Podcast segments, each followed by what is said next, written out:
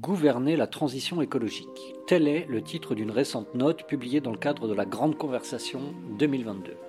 Ce document est co-signé par Thierry Pêche, directeur général de Terra Nova, et par Pascal Canfin, ex-directeur général du WWF France et actuel eurodéputé, président de la Commission de l'environnement au Parlement européen. Nous avons mis ce dernier autour de la table aux côtés d'Anne Bringot, coordinatrice des programmes au réseau Action Climat. Un exercice de regard croisé en trois épisodes sur les conditions structurelles et politiques à réunir pour mettre en mouvement cette fameuse transition dont on sait qu'elle touchera tous les aspects de la vie des Français. Vous écoutez la Grande Conversation 2022, un nouveau format proposé par Terra Nova dans le cadre de l'élection présidentielle à venir. Une initiative pour débattre, échanger des arguments, bref, pour réapprendre à dialoguer. Je suis Hugo Christie et je serai l'humble co-animateur de ce triple épisode, aux côtés de Léo Cohen, consultant indépendant, ancien conseiller des ministres de l'écologie François de Rugy et Barbara Pompili, et ancien membre du comité de gouvernance de la Convention citoyenne pour le climat. Bienvenue dans la Grande Conversation 2022.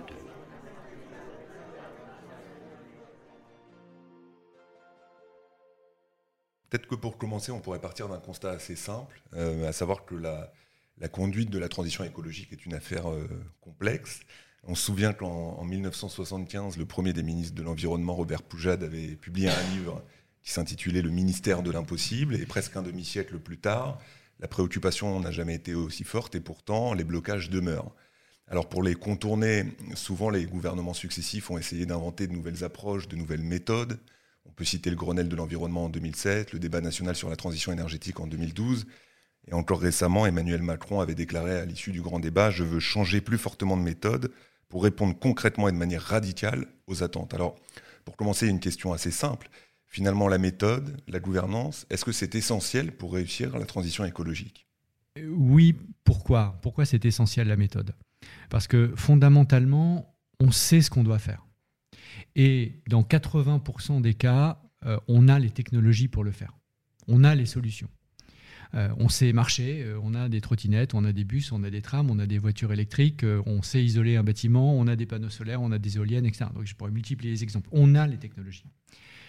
Par contre, on n'est pas équipé, organisé pour gagner la bataille qui est radicale, celle de la neutralité climat. La neutralité climat, c'est inventer une économie en 30 ans qui soit totalement neutre en carbone.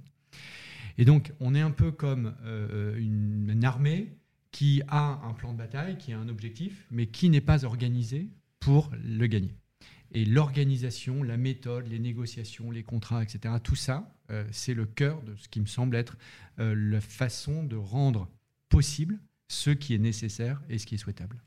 Euh, la gouvernance, c'est un mot un peu de tarte à la crème, on comprend pas de quoi on parle et puis ça fait un peu bailler.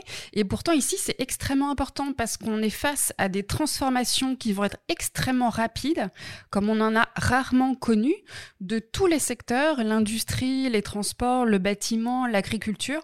En quelques années, si on veut atteindre la neutralité carbone, ça veut dire arrêter de se chauffer au fioul et au gaz fossile, ça veut dire arrêter d'utiliser de l'essence et du diesel pour se déplacer, ça veut dire aussi transformer complètement l'aviation, l'industrie. Et tout ça, eh bien, ça demande de se fixer non seulement des objectifs, comme on s'en fixe euh, régulièrement, mais de s'assurer qu'ils sont mis en œuvre. Et s'assurer qu'ils sont mis en œuvre de manière juste, c'est-à-dire en ne laissant personne sur le bord du chemin. Et pour l'instant, on a plutôt échoué en France à tenir les objectifs. Les budgets carbone ont été dépassés, donc on a émis plus de gaz à effet de serre que prévu. Euh, donc on voit bien qu'on a un problème de méthode. Donc il faut absolument déjà avoir une volonté politique. Ça c'est important d'avoir un cap. Un cap c'est une baisse d'émissions de gaz à effet de serre, mais c'est aussi une vision. Euh, effectivement, quand tu dis Pascal qu'on sait ce qu'il faut faire, eh bien moi, je n'entends pas cette vision. Je n'entends pas du gouvernement une vision qui nous dit voilà la mobilité en 2030, voilà comment on va se déplacer. Est-ce qu'on aura tous une voiture électrique? Est-ce qu'on va utiliser davantage le train? Est-ce qu'on aura des SUV, des véhicules moins lourds? Est-ce qu'on aura davantage de vélos? Comment on va se déplacer? Est-ce qu'on va continuer à aller en vacances ou en week-end euh, à l'autre bout de la planète? Pour l'agriculture, comment sera l'agriculture en 2030 Cette vision, moi, je ne l'entends pas. Quelle est la vision de de des logements en, 2030 Quel type de logement? Est-ce qu'on aura plus de maisons individuelles? Est-ce qu'on aura plutôt des appartements plus confortables avec des espaces extérieurs? C'est vraiment cette vision dont on a besoin pour emporter cette gouvernance, gouvernance qui sera à la fois de s'assurer de la cohérence des politiques, c'est-à-dire qu'on ne doit pas avoir des politiques qui tirent d'un côté puis de l'autre et du en même temps qui fait que finalement on n'atteint pas les, objectifs fixés.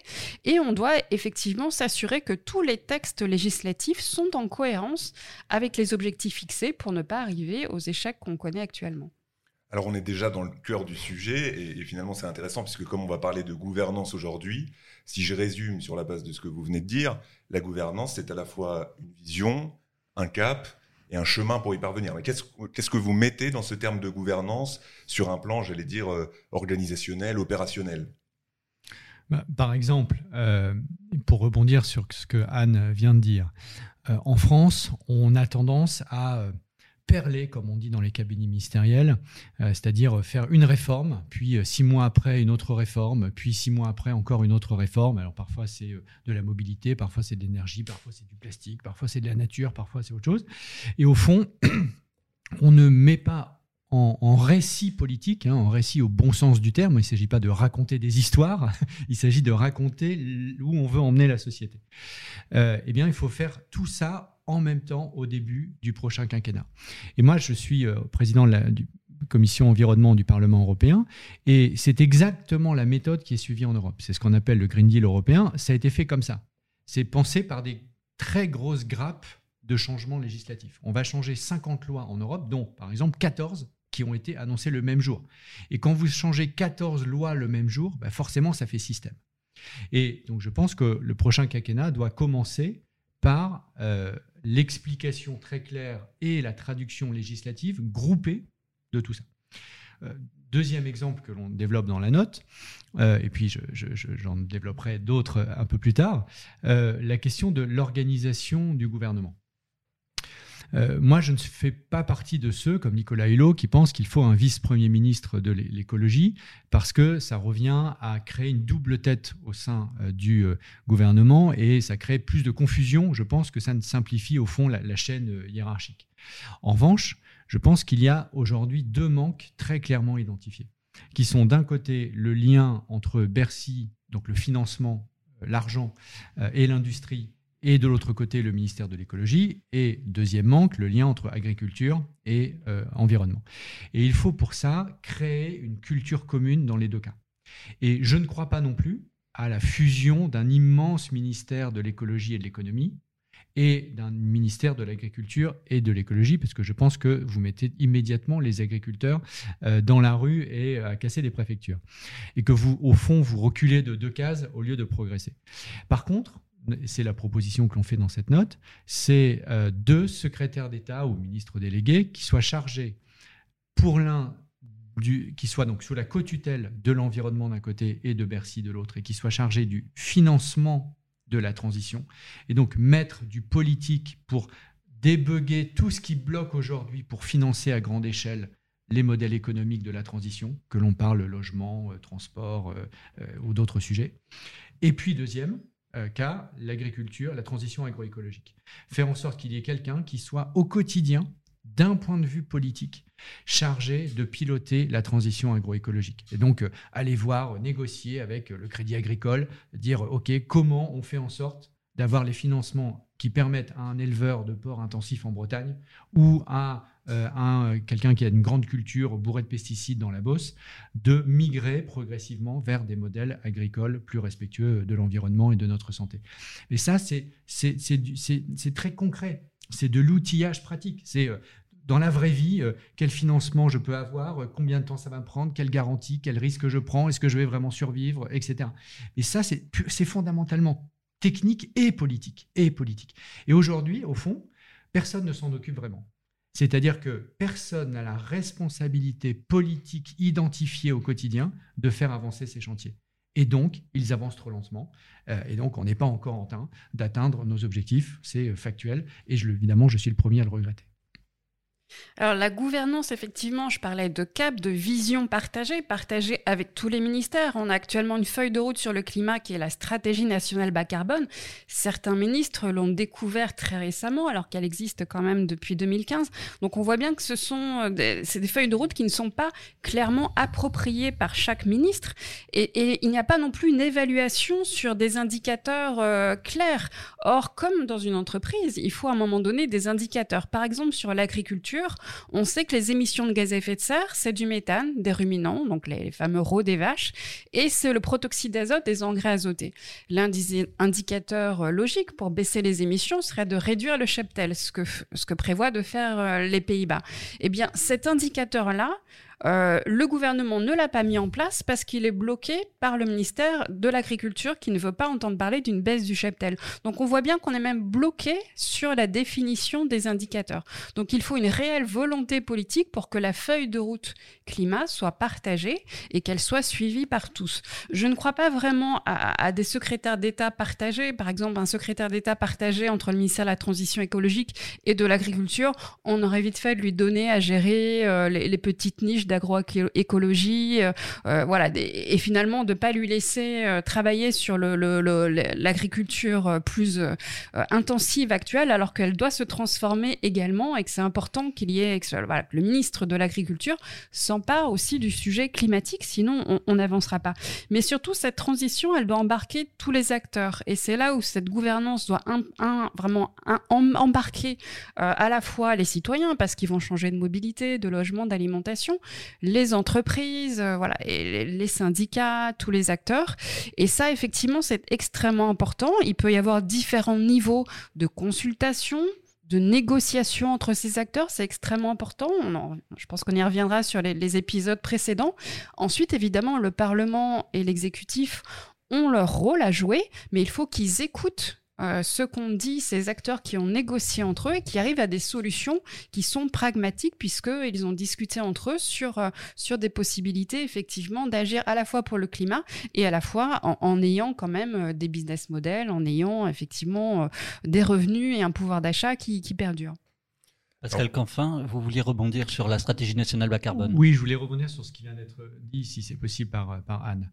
Euh, d'abord, euh, la stratégie nationale bas carbone, c'est un exemple très intéressant euh, qui est très utile et en même temps purement technocratique. C'est purement technocratique au sens où il n'y a aucun modèle économique associé. vous ne savez pas, quand vous adoptez la stratégie nationale bas carbone, vous n'avez pas la moindre idée de comment vous allez y arriver.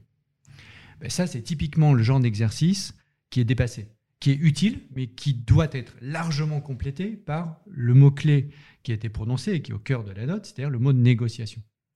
Je pense qu'au fond, il faut faire pour euh, la transition écologique au XXIe siècle ce qu'on a fait pour l'État-providence au XXe siècle. Euh, on n'a pas euh, décrété l'État-providence, D'accord On dit comme ça, du jour au lendemain, bah voilà, maintenant on a un système de retraite, on a un système d'assurance maladie, on a un système d'assurance chômage, on a de la formation professionnelle.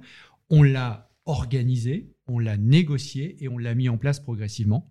Et en 30 ans, on est passé d'un capitalisme néo, très, libéral à un capitalisme où euh, on est aujourd'hui euh, un État-providence avec des droits sociaux qu'on peut toujours discuter, mais quand on regarde à l'échelle du monde et de l'histoire, euh, très très très devant ce qui avait été fait auparavant. Mais c'est la même chose qu'il faut faire au XXIe siècle, au XXIe siècle pour la transition écologique. Donc il faut la négocier. Et je reprends l'exemple d'Anne sur l'élevage oui, il faut réduire euh, le nombre euh, de vaches et le cheptel de manière générale, les porcs aussi et les poulets. Mais un mode d'élevage n'équivaut pas à un autre mode d'élevage. Au contraire, on a besoin d'un élevage dit à l'herbe pour entretenir les prairies. Donc dire déjà, il faut baisser, la seule expression consistant à dire le sujet c'est de baisser le nombre de têtes, ne vous dit rien du, mode d'élevage. Parce qu'il y en a un qui doit baisser et un autre, au contraire, qui est plutôt du côté de la solution. Deux, euh, vous dites, vous allez voir un éleveur de porc intensif breton, vous lui dites juste de manière péremptoire, de toute façon, toi, tu es un salaud de pollueur, donc euh, tu dois baisser de X à Y. Mais il n'a aucun moyen de le faire autrement que de mettre la clé sous la porte, puisqu'il est surendetté, son modèle économique implique qu'il ait X porc, X poulet ou X vache, et donc si vous divisez ça par deux, Simplement, il est mort parce qu'il fait pas assez de marge sur chacune des unités pour rembourser euh, ses coûts fixes, son emprunt, etc., etc. Et donc, il faut l'accompagner dans la transition consistant à désintensifier son élevage pour pouvoir faire en sorte qu'il survive économiquement, qu'il passe éventuellement au bio ou qu'il change ses intrants et que, in fine, en deux ans, trois ans, cinq ans, il ait ce chemin progressif négocier avec les acteurs. Pourquoi négocier avec les acteurs? Parce que si vous négociez pas avec le crédit agricole, qui tient la dette de cet exploitant. Si vous négociez pas avec ceux, les, ceux qui font les intrants, les Bayer, les Monsanto, etc. Si vous négociez pas avec la grande distribution, qui l'accompagne dans, la dans le changement de ses pratiques, eh bien, à la fin, il se passe rien. Et vous avez créé un objectif, euh, avec lequel je n'ai aucun problème de principe, mais vous n'avez absolument pas réalisé cet objectif. Et c'est pour ça qu'il faut les postes politiques dont je parlais, euh, sur les, les, ministres délégués ou les secrétaires d'État, qui soient outillés pour le faire et qui aient le mandat politique de le faire. Politique. Et l'exemple que je peux donner pour conclure, c'est ce qu'on a réussi avec les vaccins. Il y a un an, on était très en retard sur la vaccination euh, contre le Covid-19. Aujourd'hui, quasiment un an plus tard, même pas un an plus tard, on est les leaders mondiaux, on est la zone au monde la plus vaccinée, on est ceux qui produisent le plus, on est ceux qui exportent le plus au monde. Pourquoi? Pas parce qu'il n'y a pas eu un coup de baguette magique, on n'a pas écrit un décret quelque part en disant dorénavant ça se passe comme ça. Au niveau français et des autres États comme au niveau européen, on a négocié avec les acteurs et on a pris tous les problèmes les uns après les autres. Les chaînes de valeur, qui produit, quand, qui exporte quoi, etc. Et on a craqué tous les problèmes et aujourd'hui, on est, comme je le disais, la zone au monde qui a le plus de succès sur la vaccination. Bon, bah, c'est un très bon exemple. Quand on se donne les moyens politiques d'y arriver, on peut le faire. Alors, je voulais juste rebondir, euh, déjà préciser qu'il y a peu d'écologistes qui traitent les, agriculteurs de salauds de pollueurs, et, euh, en tout cas, j'en fais pas partie. Et, voilà, ce genre de caricature ne, facilite pas la négociation ensuite non plus. Et évidemment que si euh, le réseau Action Climat et ses associations demandent effectivement une baisse du cheptel parce qu'il y a des impacts climatiques et environnementaux derrière, c'est pour avoir du moins et mieux, c'est-à-dire effectivement réduire l'élevage industriel et au contraire développer un mode d'élevage qui sera euh, effectivement plus extensif qui s'appuiera beaucoup moins sur les importations d'aliments euh, pour le bétail qui eux-mêmes ont des impacts sur la déforestation, qui permettra d'avoir des revenus qui sont meilleurs. On a quand même un, gros problème sur le revenu des agriculteurs actuellement et qui sera peut-être moins orienté vers les exportations où on s'enferme effectivement dans des systèmes où les, agriculteurs sont endettés et ne peuvent pas changer ces modes de production qui vont vers du plus intensif. Donc c'est effectivement quelque chose qui doit être fait avec eux, mais en fixant le cap au départ. Et c'est là où le cap, s'il n'est pas fixé au départ, la négociation ne peut pas avoir lieu puisqu'on ne sait pas euh, sur quoi on doit se mettre d'accord il n'y a pas le cadre général. Et je voulais donner un autre exemple d'un sujet sur lequel, par contre, il faudrait vraiment un travail interministériel, c'est sur l'emploi on sait que la transition telle qu'elle arrive, elle va supprimer des emplois dans certains secteurs, l'automobile, l'aviation, et elle va au contraire créer de nombreux emplois dans les renouvelables ou dans la rénovation des bâtiments. Il y a plus d'emplois créés que d'emplois supprimés. N'empêche que pour les gens qui vont perdre leur emploi, les grands chiffres, c'est bien joli, mais ça ne leur permet pas d'avoir une fiche de paye à la fin du mois. Et il n'existe pas actuellement en France, au niveau national ou au niveau régional ou au niveau d'un bassin d'emploi, quelqu'un qui s'occupe d'anticiper les emplois qui vont être perdus. On regarde souvent les emplois créés, mais on s'intéresse pas beaucoup aux emplois perdus parce que c'est pas très politiquement vendeur pour voir comment on va anticiper euh, ces emplois qui vont être supprimés. On, a vu récemment les, centrales à charbon où pour une fois il y a eu un dispositif qui a été mis en place. Euh, et, donc comment on va donner finalement une possibilité à ces salariés de trouver un nouvel emploi, pas tout seul, mais de manière collective. Donc ça doit s'organiser et se, s'anticiper au niveau national pour avoir quand même des, des dispositifs d'accompagnement et d'anticipation, au niveau régional également, et bien évidemment au niveau bassin d'emploi, parce que les salariés n'ont pas forcément envie de faire ensuite des centaines de kilomètres et de déménager. Et donc, c'est au niveau du bassin d'emploi qu'effectivement, avec les collectivités, avec les acteurs économiques, on doit réfléchir ensemble aux activités qu'on va pouvoir créer en regardant bien les activités qui vont être supprimées pour être autre part que au pied du mur où finalement on a des freins complètement légitimes des personnes qui vont perdre leur emploi et qui ne voient pas d'avenir. Alors, on, va passer sur ces questions plus en détail euh, juste après, mais peut-être pour terminer un petit peu cette partie introductive, en fait, on voit bien quand même dans, vos, dans votre prise de parole qu'il y a sur cette question de la gouvernance une forme de tension ou de dualité entre la méthode d'une part et la volonté politique d'autre part. Alors peut-être pour terminer sur cet aspect-là, concrètement, une, la meilleure méthode du monde suffit-elle si derrière il n'y a pas la volonté politique nécessaire? Non, c'est l'inverse. C'est s'il n'y a pas la volonté politique, de toute façon, la meilleure méthode ne sert à rien. En revanche, vous avez la volonté politique de gagner la bataille, mais vous n'êtes pas organisé pour gagner la bataille, eh ben la volonté politique, elle est sympathique, mais elle reste hors sol. Donc il faut les deux, évidemment, il faut les deux. Il ne s'agit pas d'opposer les deux, il faut réunir les deux. Euh, et c'est la seule façon d'y arriver.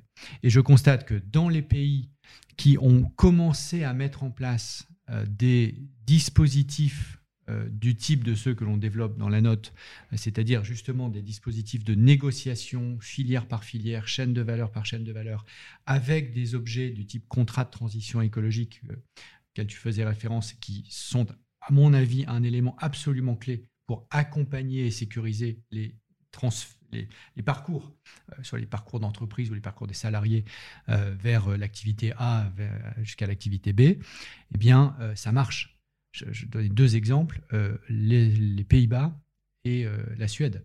En Suède, vous avez une agence publique-privée dont la seule mission est précisément de prendre toutes les émissions de CO2 du pays, hein, secteur par secteur, enjeu par enjeu, et de dire, OK, comment on passe à zéro de quoi on a besoin, qui fait quoi, qui est responsable de quoi, qu'est-ce qu'on négocie, de quelles règles as-tu besoin, de quel financement as-tu besoin, et qui le prend un par un. Ça s'appelle Fossil Free Sweden.